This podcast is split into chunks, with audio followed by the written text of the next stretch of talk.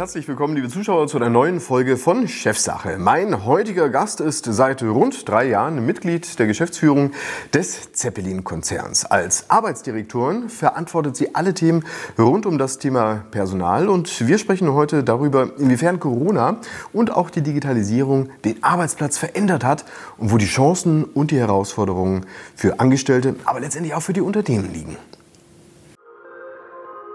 Die Zeppelin GmbH mit juristischem Sitz in Friedrichshafen und der Zentrale in Garching bei München ist die Holding eines international tätigen Handels-, Engineering- und Dienstleistungskonzern, der Produkte in den Bereichen Vertrieb und Service von Baumaschinen, Vermietung, Antriebs- und Energiesystemen sowie Engineering und Anlagenbau anbietet. Der heutige Zeppelin-Konzern wurde 1950 im unternehmerischen Geiste von Ferdinand Graf von Zeppelin in Friedrichshafen gegründet. Sein erstes Luftschiff LZ1 steht für den Pioniergeist, den das Unternehmen auch heute noch verkörpert. Der Konzern ist heute mit rund 10.000 Mitarbeitern an 220 Standorten in 43 Ländern und Regionen vertreten. Im Geschäftsjahr 2019 wurde ein Umsatz von rund 3,1 Milliarden Euro erwirtschaftet.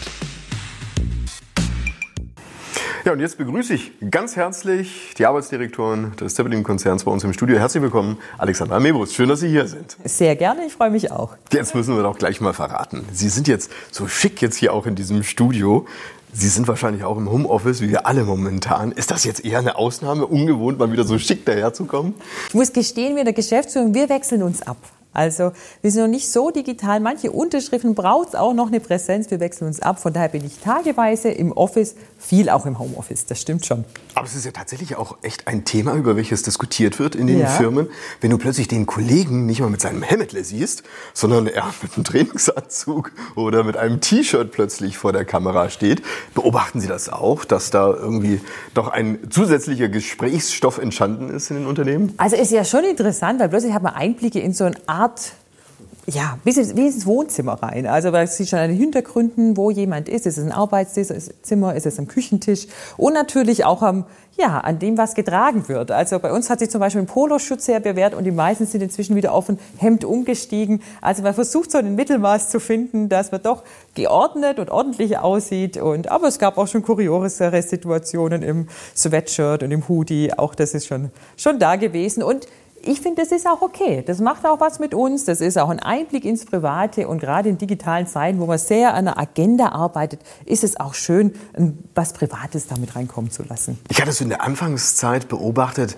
Naja, also die Mitarbeiter waren da zum Teil echt ein bisschen scheu. Oder auch Kunden, mit denen du telefoniert hast. Da hat man sich dann irgendwie in eine Ecke gezwängt zu Hause, wo vielleicht gerade noch ein weißer Hintergrund ist, alles noch verschleiert. Heute, zack, man kann alles sehen. Es wird ganz öffentlich gemacht. Ist das jetzt tatsächlich eine Veränderung, das Private sichtbar zu machen, als Teil sozusagen auch der Arbeit äh, zu betrachten. Also ich erlebe es gerade andersrum. Inzwischen werden viele Hintergründe eingeblendet. Also sei es jetzt von uns als Zeppelin-Konzern, sei es unsere tollen Maschinen. Also die Zeppelin GmbH mit juristischem Sitz in Friedrichshafen und der Zentrale in Garching bei München ist die Holding eines international tätigen Handels-, Engineering- und Dienstleistungskonzerns, der Produkte in den Bereichen Vertrieb und Service von Baumaschinen, Vermietung, Antriebs- und also Energiesysteme sowie Engineering- und Anlagenbau anbietet. Die unternehmerischen Wurzeln gehen zurück auf die Entwicklung des ersten Luftschiffs LZ-1 durch Ferdinand Graf von Zeppelin. Der Konzern ist heute mit rund 10.000 Mitarbeitern an 220 Standorten in 43 Ländern und Regionen vertreten. Im Geschäftsjahr 2019 wurde ein Umsatz von rund 3,1 Milliarden Euro erwirtschaftet. Also das kann ich natürlich bestätigen. Also die, wir hatten das Glück, vor allem in Deutschland, dass die Baustellen nie geschlossen waren. Es gab andere Länder, wenn wir schon ins Nachbarland Österreich Österreich gucken, war geschlossen. Da sind wir auch vertreten. Das äh, merken wir natürlich dann sofort. Also von daher alles, was wir im Bau waren, sind wir gut durch die Krise gekommen. Und wir hatten natürlich auch, spüren wir es auch, an anderen Bereichen. Wir sind im Anlagenbau, wie jetzt mhm. mit unserer, mit in Friedrichshafen, weiteren Standorten, die sind international tätig. Da war Reisen nicht möglich. Das ist schwierig, um eine Anlage dann aufzubauen. Wir merken es in unserem äh, Motorengeschäft. Die sind zum Teil auf Schiffen, die Marine, Hut. Wir haben zum Beispiel in AIDAS äh, unsere Motoren drin. Da ist natürlich gerade wenig. Also wir so gesamt, wir sind sehr zufrieden, wie wir das Jahr gekommen sind, weil wir auch stark in der Baubranche vertreten sind, haben trotzdem auch 10 Prozent äh, Umsatzrückgang vergleichbaren Wert auch im Ergebnis und können für die Herausforderungen, die wir hatten, wirklich stolz sein und ja, uns glücklich schätzen, dass wir so gut durch das Jahr gekommen sind. 10% Minus heißt aber auch, das ist ein großer Betrag, der unterm Strich fehlt. Jetzt gibt es, sag ich mal, unterschiedliche Möglichkeiten, darauf zu reagieren. Die einen, die haben eine fette Liquidität, also sich ein Polster sozusagen angefressen, da macht das gar nichts aus. Die zweiten, die können in irgendeiner Art und Weise sich was vom Staat holen. Die Dritten, wenn man es mal überspitzt sagt, haben überhaupt gar keine Chance, müssen sparen. Wie ist es denn in Ihrem Fall gelaufen? Also ich denke, wir haben es gut geschafft, auch äh, zum Beispiel mit mittels äh, Kurzarbeit, was wir in Teilen auch eingesetzt hatten, da gut durch die Krise zu kommen. Also für uns war von Anfang an klar, wir gehen mit allen Mitarbeitern durch die Krise. Wir möchten alle an Bord behalten und dass wir das mit, äh, ja, gemeinsam auch schaffen. Wir werden auch Gehaltsverzichte, auch bis hin zur Geschäftsführung, also dass jeder seinen Beitrag auch leistet. Das war uns wichtig, weil wir uns da wirklich als eine Mannschaft verstehen, die geschlossen durch die Krise kommen möchte. Und das ist uns auch gut gelungen bisher. Ich glaube, Arbeitgeber sind sich im Prinzip einig, dass Kurzarbeit wirklich ein sehr wirkungsvolles Tool ist. Wenn wir jetzt mal so die Sicht des Arbeitnehmers annehmen. Ich äh, könnte beobachten, dass Arbeitnehmer zum Teil Schwierigkeiten mit dieser Kurzarbeit haben. Also ein Job, den ich irgendwo bis dato zu 100 Prozent gemacht habe, mache ich jetzt nur noch zu x Prozent, ist gleich weniger wert. Stimmt das? Also zum einen können wir Kurzarbeit ja nur einsetzen, wenn, wenn auch wirklich weniger Arbeit angefallen ist. So ist ja auch der, der, die rechtliche Bedingung dazu. Und natürlich ist da erstmal viel ausgefallen. Ich vermute bei Ihnen in Ihrer Branche auch. Da sind Veranstaltungen ausgefallen, da sind Messen ausgefallen. Und äh, Natürlich macht es aber auch was mit dem Mitarbeiter, weil wenn man Mitarbeiter fragen, gibt es immer was zu tun. Und dann kann man endlich das aufarbeiten, was man die letzten drei Jahre nicht geschafft hat, so ungefähr. Und da muss man eben mit Maß und Verstand auch rangehen. Wir haben ganz bewusst interne Projekte ähm, auch erstmal hinten angestellt und haben gesagt, wir gucken jetzt, was, was gemacht werden muss. Und äh, Sie sprechen jetzt auch so eher, sagen wir mal, die Psyche des Mitarbeiters an. Natürlich macht es was mit dem Mitarbeiter, der sonst rund um die Uhr gerne seinen Job macht, zu sagen, nee, jetzt ist da ein Tag Kurzarbeit die Woche. Wir hatten im Schnitt auch nur einen Tag pro Woche Kurzarbeit. Ähm, ja, und das muss man natürlich gut begleiten. Wir waren im Glück und da sind wir auch sehr froh drüber. Wir hatten nur eine kurze Zeit Kurzarbeit. In manchen Bereichen länger, in manchen weniger. Aber gerade in der, in der Baubranche, wir haben es gerade schon gesagt, hatten wir so gut wie gar nicht. Und ja, das, das hat uns natürlich auch sehr gefreut. Wenn Sie davon sprechen, gut begleiten. Es gibt andere Unternehmen da draußen, die jetzt ja in Kürze wahrscheinlich ein Jahr lang Kurzarbeit haben bei sich. Was heißt denn für Sie als Arbeitsdirektorin gut begleiten? Also zum einen müssen wir natürlich gut kommunizieren. Wir müssen sehr transparent sein mit allem, was Corona angeht, sei es von den Hygienemaßnahmen, aber auch bis hin zur Kurzarbeit. Ähm, was mir auch wichtig war und uns gesamt in der Geschäftsführung ist, dass wir eine einheitliche Regelung haben zu Kurzarbeit, zu eventuellen Aufstockungsbeträgen. Das heißt nicht standortspezifisch oder gesellschaftsspezifische Regelungen. Und das, das haben wir geschafft. Das haben wir gemeinsam mit den Arbeitnehmervertretern. Ist uns das äh, gut gelingen. Wie, wie immer war es auch ein Ringen um Lösungen. Aber das haben wir gut hingekriegt. Dadurch konnten wir auch sehr transparent sein. Und das ist wichtig in die, den Zeiten und auch zu erklären. Also zu erklären, warum ist die Situation so, wie sie ist und auch einen Ausblick zu geben, zumindest bis dahin, wo wir ihn auch sehen. Das war ja, als Corona so über uns hereingebrochen ist, war es ja erstmal unklar, wie sich, die, wie sich auch die Märkte entwickeln. Ist es aber gefühlt immer noch, finde ich. Also wenn man äh, schaut, wie die Politik agiert, da ähm, fliegt man irgendwie auf Sicht. Mittlerweile wissen wir, ein Lockdown wird immer wieder verlängert und immer wieder verlängert und es, es nervt natürlich schon und es ähm, geht auf die Nerven. Ähm, die gleiche Strategie in der Arbeitswelt anzuwenden, halte ich für schwierig oder kann das der Mitarbeiter letztendlich auch verstehen? Also das ist eine gute Frage, weil wir müssen natürlich die Mitarbeiter da abholen, wo sie stehen. Und ich denke, das, was wir im März letzten Jahres erlebt haben, das war ja so eine ja, aber ein Schock für viele. Also wir kommen, also für uns, wir hatten das erfolgreichste äh, Firmenjahr der Geschichte, also wirklich aus einem absoluten Erfolgsjahr mit Corona in was rein, wo wir eben nicht mehr weit gesehen haben. Was uns gelungen ist, ist, dass wir die Themen gut aufbereitet haben und auch, äh, wie gesagt, zu Kurzarbeit Lösungen gefunden haben, aber auch zu mobilem Arbeiten. Mobilem Arbeiten, da kommen wir jetzt auch schon an das, an das Thema dann, war zuvor, wir hatten als ein Pilot äh, mal laufen, dass wir sagen, wir probieren mal aus, einen Tag die Woche, das wurde in Teilen angenommen, in Teilen nicht. Und von heute auf morgen waren alle im, im, äh, im Homeoffice oder die, die, meisten, die, äh, die, wo es die Tätigkeit auch zulässt. Und wir haben die Bälle da gut aufgegriffen, meines Erachtens. Also wir haben eine Regelung gefunden jetzt. Zum 1.10. ging die in Kraft, das mobiles Arbeiten. Das, was heute oder gestern rauskam per Gesetz, dass die Firmen quasi sehr stark aufgefordert sind, zu schauen, was möglich ist, auch zu machen. Das haben wir schon seit 1.10. in der Konzernbetriebsvereinbarung. Bei uns ist mobiles Arbeiten bis zu 100 Prozent möglich. Und wir sagen auch ganz bewusst, wir wollen zukünftig auch nach Corona das Beste aus beiden Welten. Also hat ja, ist ja nicht so, dass mobiles Arbeiten nur super super ist und die Präsenz nur super ist, sondern wir wollen es beide, beide Welten da zukünftig haben mhm. und da das Beste auch ausloten nach Corona. Im Moment sind wir in der Ausnahmesituation Corona und das Pendel ist ganz klar bei Homeoffice, mobilem Arbeiten. Mhm. Das, ähm, sag ich mal, mobile Arbeiten, da verstehen viele darunter, naja, du bist halt irgendwie unterwegs, du kannst mal, egal wo, vielleicht auch ein bisschen mal was reinhacken, aber jetzt ähm, ist, sag ich mal, das Arbeiten überhaupt nicht mehr mobil, sondern dein Arbeitsplatz ist hier jetzt eigentlich woanders, nämlich im im Homeoffice. Welche, welche Beobachtungen konnten Sie denn machen im vergangenen Jahr? Was hat denn das mit dem Mitarbeiter gemacht, aber letztendlich auch mit dem Unternehmen? Mhm. Also natürlich ist es mal eine enorme Umstellung für alle. Also ähm, auch wenn ich jetzt an mich äh, schaue, wir haben zwei Kinder, also ich bin vollberufstätig, mein Mann in Teilzeit. Ähm, ja, weil man von zu Hause aus arbeitet, kann schon passieren. Wie gestern bei mir auch wieder die vierjährige Tochter kommt rein und erzählt mir glückstrahlend, dass sie beim UNO gewonnen hat. So schnell konnte man gar, nicht, man gar nicht schauen, wie die bei mir im Zimmer war. Mitten in der Konferenz? Genau, mitten in der Konferenz. Sowas passiert auch so. Und wie haben Sie reagiert? Ja, ich habe ihr gratuliert und gesagt, sie muss leider das Zimmer wieder verlassen. So ist es. Also muss man einfach gelassen bleiben. Muss man einfach, genau, muss man gelassen bleiben, das hilft da auch nichts.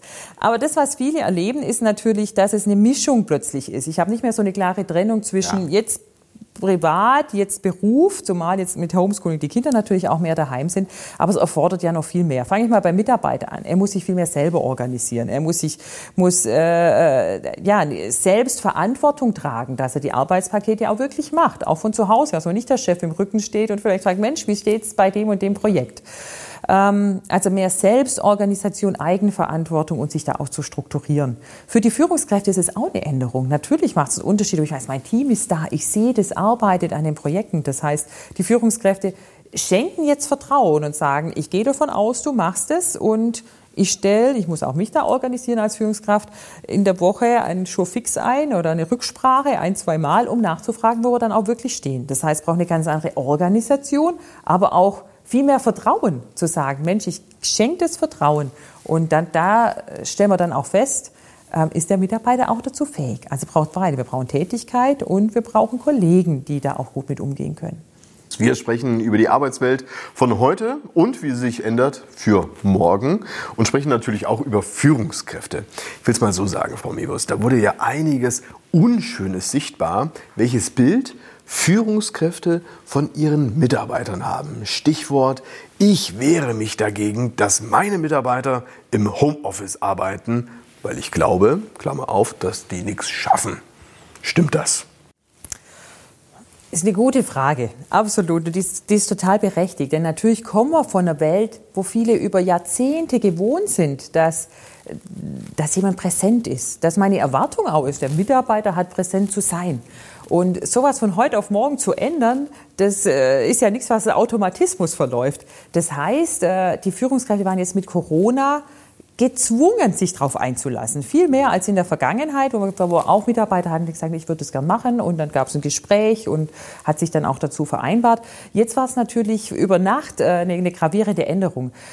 Viele haben es gelernt. Das kann ich, bei, kann ich von uns absolut bestätigen. Wir begleiten das auch. Wir, wir ähm, haben unsere Führungskräfte auch ja, zu Informationsveranstaltungen damit auf die Reise genommen, wie sie das auch gut begleiten können ähm, wie es auch Formate gibt zum Beispiel. Das äh, kenne ich jetzt von mir, weil gerade beim virtuellen Meeting ist ja so, man arbeitet eine Agenda runter und alles, was sonst ist, wenn man sonst zusammenkommt, bis erstmal alle zusammenkommen und kurz erzählt, was am Wochenende war. Ja, genau. Und auch nach dem Gespräch, noch kurz bevor man auseinandergeht, vielleicht nochmals was mitteilt, dass wir da auch einen Platz finden, auch in, dem neuen, in der neuen Zusammenarbeit, um solche informellen Gespräche auch stattfinden zu lassen. Aber die müssen natürlich ganz anders organisiert werden. Die Wie denn beispielsweise? Also ja, was, was, ob es der, der Virtual Coffee ist, ob es, wir haben und, also die Führungskräfte konnten äh, bei Virtual uns dann Coffee. auch. Entschuldigung, wenn ich unterbreche. Wie, wie funktioniert der? Ja, das, das ist einfach, dass man sich vereinbart, ohne eine Agenda zu haben. Also das heißt, äh, ähm, ich habe kann ich mir auswählen, entweder als Mitarbeiter oder auch als Führungskraft. Ich sage, Mensch, ich habe wieder Lust zu hören, wie geht's dem eigentlich? Wie geht's dem? Das ist natürlich ganz anders. Das kriege ich viel weniger mit, wenn jemand im Homeoffice arbeitet und wo jeder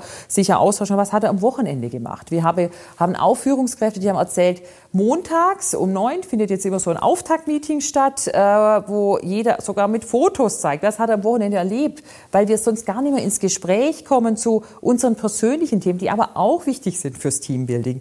Und ich glaube, da braucht es eine gute Mischung. Das muss auch authentisch sein, muss zur Führungskraft, muss zum Team auch passen und hat jeder andere Erfahrungen gemacht. Heißt aber auch jetzt einfach nur die Termine runterschubbeln und die, sag ich mal, sachlichen Konferenzen irgendwo zu beschreiten, wäre eigentlich zu wenig. Ist meines Erachtens ist zu wenig und natürlich so als geneig, geneigter äh, geneigte Führungskraft, die die Last sieht oder die Arbeit sieht, die Freude sieht, was alles gemacht werden muss, lasse ich mich so ausdrücken.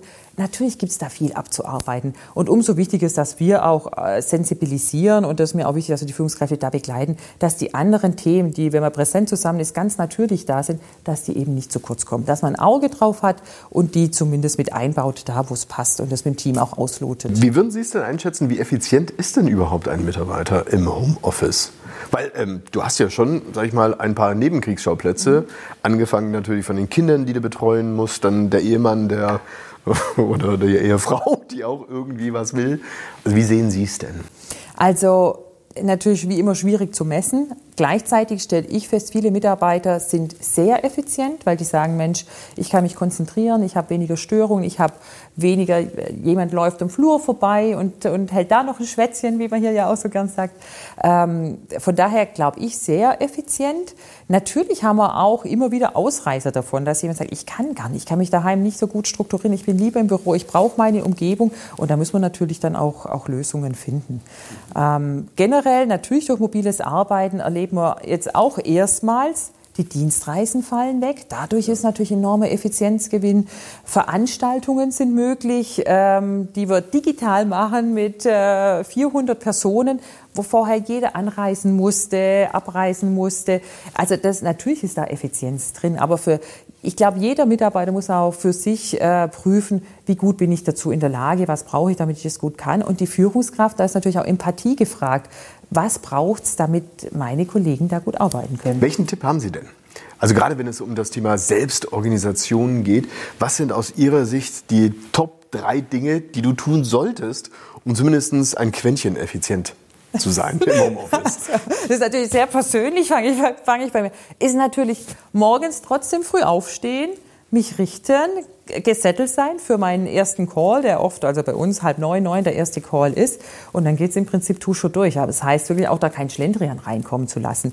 Auf der anderen Seite haben wir andere Extreme, die sagen, Mensch, ich mache nicht mal mehr Pause. Sagen, ja. wenn ich jetzt nur noch am Tisch sitze, ähm, da geht es genauso zu sagen, hey, komm, von 12 bis 13 Uhr, block dir deine Pause, geh raus, lauf um den Block, hol dir was zu essen, mach dir was zu essen. Also da wir haben alle, alle Extreme, das lässt sich ja wie immer nicht unter, unter einen Kamm, über einen Kamm scheren, aber auch da geht es darum, da auch, äh, auch zu ermuntern, auch Pause zu machen. Also wir haben, wir haben die gesamte Bandbreite, wie wahrscheinlich in allen Unternehmen, das Gefühl, der bei demjenigen, der daheim ist, immer erreichbar sein zu müssen, aber auch, dass es okay ist und auch abgesprochen mit der Führungskraft, hey, ich mache auch eine Mittagspause und da bin ich auch nicht erreichbar. Da gehe ich auch mal nicht ans Handy, sondern wenn es zwischen 12 und 13 Uhr ist, um 13 Uhr bin ich wieder am Platz. Also das heißt Disziplin? Ne? Ja. Klar, Struktur muss ja. auch geben. Haben Sie vielleicht noch einen dritten Tipp? Ja, für mich gehört Pause machen Auto zu. Auch das, das ist schon auch abends. Ich meine, wenn man, da, wenn man eh schon daheim ist, dann komm, hänge ich die Studie mhm. auch noch dran, hänge ich auch noch dran. Äh, positiv gesagt hilft es den Unternehmen, aber langfristig nicht, weil das macht natürlich auch was mit den Menschen. Wenn man sagt, ich kann nicht mehr abschalten, ich kann nicht mehr schlafen, auch das begleiten wir gerade mhm. äh, von uns und vom Gesundheitsmanagement aus. Wie kann ich da trotzdem eine, im Kopf auch eine Trennung hinkriegen? Was ist Arbeit, was ist äh, Familie oder Privatleben? ja, weil im Prinzip jetzt gerade alles in einem Ort stattfindet. Wünschen Sie sich denn da vielleicht auch mehr Unterstützung von der Politik? Also wenn wir jetzt gerade über das Thema Arbeitszeiten sprechen, auch Arbeitszeiten ja. sind in Deutschland geregelt, aber so wie sie geregelt sind, so, so findet das jetzt in der Praxis einfach nicht mehr statt. Die Leute arbeiten morgens, sie arbeiten abends, wenn die Kinder im Bett sind und so weiter. Was braucht es aus Ihrer Sicht vielleicht auch als Impuls oder als Regelung von der Politik? Also ganz klar, wir brauchen die Erneuerung des Arbeitszeitgesetzes. Wenn ich sehe, was da passiert, also mobiles Arbeiten und im Moment gerade mit Homeschooling sowieso, machen wir uns nichts vor. Viele müssen jetzt gucken, wie sie Kinder betreuen und wenn die abends im Bett sind, sitzen sie vorm Rechner. Arbeitszeitgesetz sagt, ähm, elf Stunden Pause müssen dazwischen sein. Jetzt gehe ich von mir aus, weil ich so mache, ich darf, weil ich Organ bin, die anderen nicht. Das Gewerbeaufsichtsamt schaut danach. Das passt für mich nicht zusammen, dass wir auf der einen Seite quasi fast anordnen, alle ins Homeoffice zu schicken, davon aber ausgehen, dass äh, die Kinder auch zu Hause sind und es so balanciert werden kann, dass das Arbeitszeitgesetz, wie es jetzt ist, so eingehalten werden kann. Das Arbeitszeitgesetz kommt aus dem Jahr 1994, bildet nochmal eine ganz andere Lebenswirklichkeit ab, äh, die, die es zu der Zeit gab und die ja im Vorfeld auch schon diskutiert wurde und bis das Gesetz dann stand. Heute könnte ich mir zum Beispiel gut vorstellen, dass wir eine Wochenarbeitszeit haben, mhm. aber dass wir flexibler werden, was vor allem die Pausen und Ruhezeiten auch angeht, weil das der heutigen Wirklichkeit und was jetzt ja gerade passiert ist, dass es einen Vorschub gibt für mobiles Arbeiten, für Digitalisierung, für neue Nutzung der neuen Medien. Das da können das Arbeitszeitgesetz viel besser unterstützen und muss meines Erachtens erneuert werden. Lassen Sie uns mal einen Blick in die Zukunft werfen. Gehen wir mal davon aus, irgendwann ist alles äh, vorbei und alle durchgeimpft und so weiter. Und die Leute, die haben sich irgendwie eingerichtet zu Hause. Sie haben sich dann gewöhnt, im Homeoffice zu arbeiten. Ich kann mir vorstellen, da ist wirklich Konfliktpotenzial angesagt, wenn die Führungskraft sagt, also jetzt hör mal, Birschle, jetzt komme ich aber schon wieder zurück, weil wir haben da ein Meeting und ich will, dass du da bist. Wie geht man dann in Zukunft damit um und bereiten Sie sich jetzt schon vor und wenn ja, wie? Okay, also auch das ist eine wirklich sehr gelungene Frage, weil das beschäftigt uns auch. Also ich hatte gerade schon gesagt, wir haben eine Konzernbetriebsvereinbarung gestrickt, wo wir sagen, wir möchten das Beste aus beiden Welten, eine hybride Welt. Das heißt, wir möchten zukünftig auch mobiles Arbeiten und wir möchten die Präsenz und zwar das Beste von beiden. Und es gibt mit, mit äh, das sinnvoll ranzugehen, dass Teammeeting in Präsenz wieder Sinn macht. Natürlich. Vielleicht nicht jedes Mal, vielleicht nur jedes zweite. Kann man ja drüber diskutieren. Ähm, und da wird es Konflikte geben. Heute ist es ja so, dass wir alle quasi aktiv äh, ins Homeoffice äh, ja, schicken sozusagen, auch wenn es noch nicht gesetzlich verankert ist das wird wieder einen Gegenzug geben und da müssen wir in Gespräch gehen. Das ist auch eine große Führungsaufgabe. Ist eine Führungsaufgabe, da ähm, auch zu sagen, was sind meine Erwartungen, wie möchte ich es haben, sich zu überlegen auch, wie es passend ist und mit dem Team dann auch gemeinsam zu erarbeiten, dass es zu gelungenen Lösungen kommen kann. Wie es wir vorbereiten, ist es tatsächlich, dass wir es heute schon ganz klar sagen. Wir möchten nicht, dass es 100 Prozent Mobilarbeit bleibt, was es heute zum Teil ist. Nicht überall, muss man auch ganz klar sagen, das ist natürlich immer nur bei Tätigkeiten, die es zulassen. Und es gibt Gründe, warum man ab und zu dann doch ins Büro kommen muss, ähm, sondern dass wir auch zukünftig das Beste aus beiden Welten wollen. Wie es in der Realität dann ist, in einem halben Jahr von jetzt alle durchgeimpft, alle zurück, da muss man dann schauen. Und ja, auch das, auch finde ich, gut begleiten die Führungskräfte und auch die Mitarbeiter. Abschließende Frage. Alexandra Mebus als Chefin, was sind Sie denn für eine Chefin? Was würden Ihre Mitarbeiter sagen? Ja, also Sie würden sagen, dass Sie einen kooperativen Führungsstil haben, also deren Meinung mir auch wichtig ist. Das andere würden Sie sagen, dass Sie merken, dass ich auch Mama bin. Das heißt, ich habe Verständnis, wenn ein Kind morgen krank ist und entweder von zu Hause gearbeitet wird oder zwischen 14 und 16 Uhr ein Arzttermin ist. Die würden auch sagen, die Frau Meus fordert. Die möchte was sehen, die möchte Ergebnisse sehen, die möchte gestalten, die möchte umsetzen. Und die wissen genau, wenn da beides vorhanden ist, haben wir richtig viel Spaß miteinander. Wenn das nicht mal ein gutes Schlusswort ist. Herzlichen Dank für das Gespräch, Frau Meus. Dankeschön. Liebe Zuschauer, das war es wieder soweit hier bei Chefsache. Es würde mich freuen, wenn Sie nächste Woche wieder einschalten. Bis dahin Ihnen alles Gute und natürlich bleiben Sie gesund. Tschüss.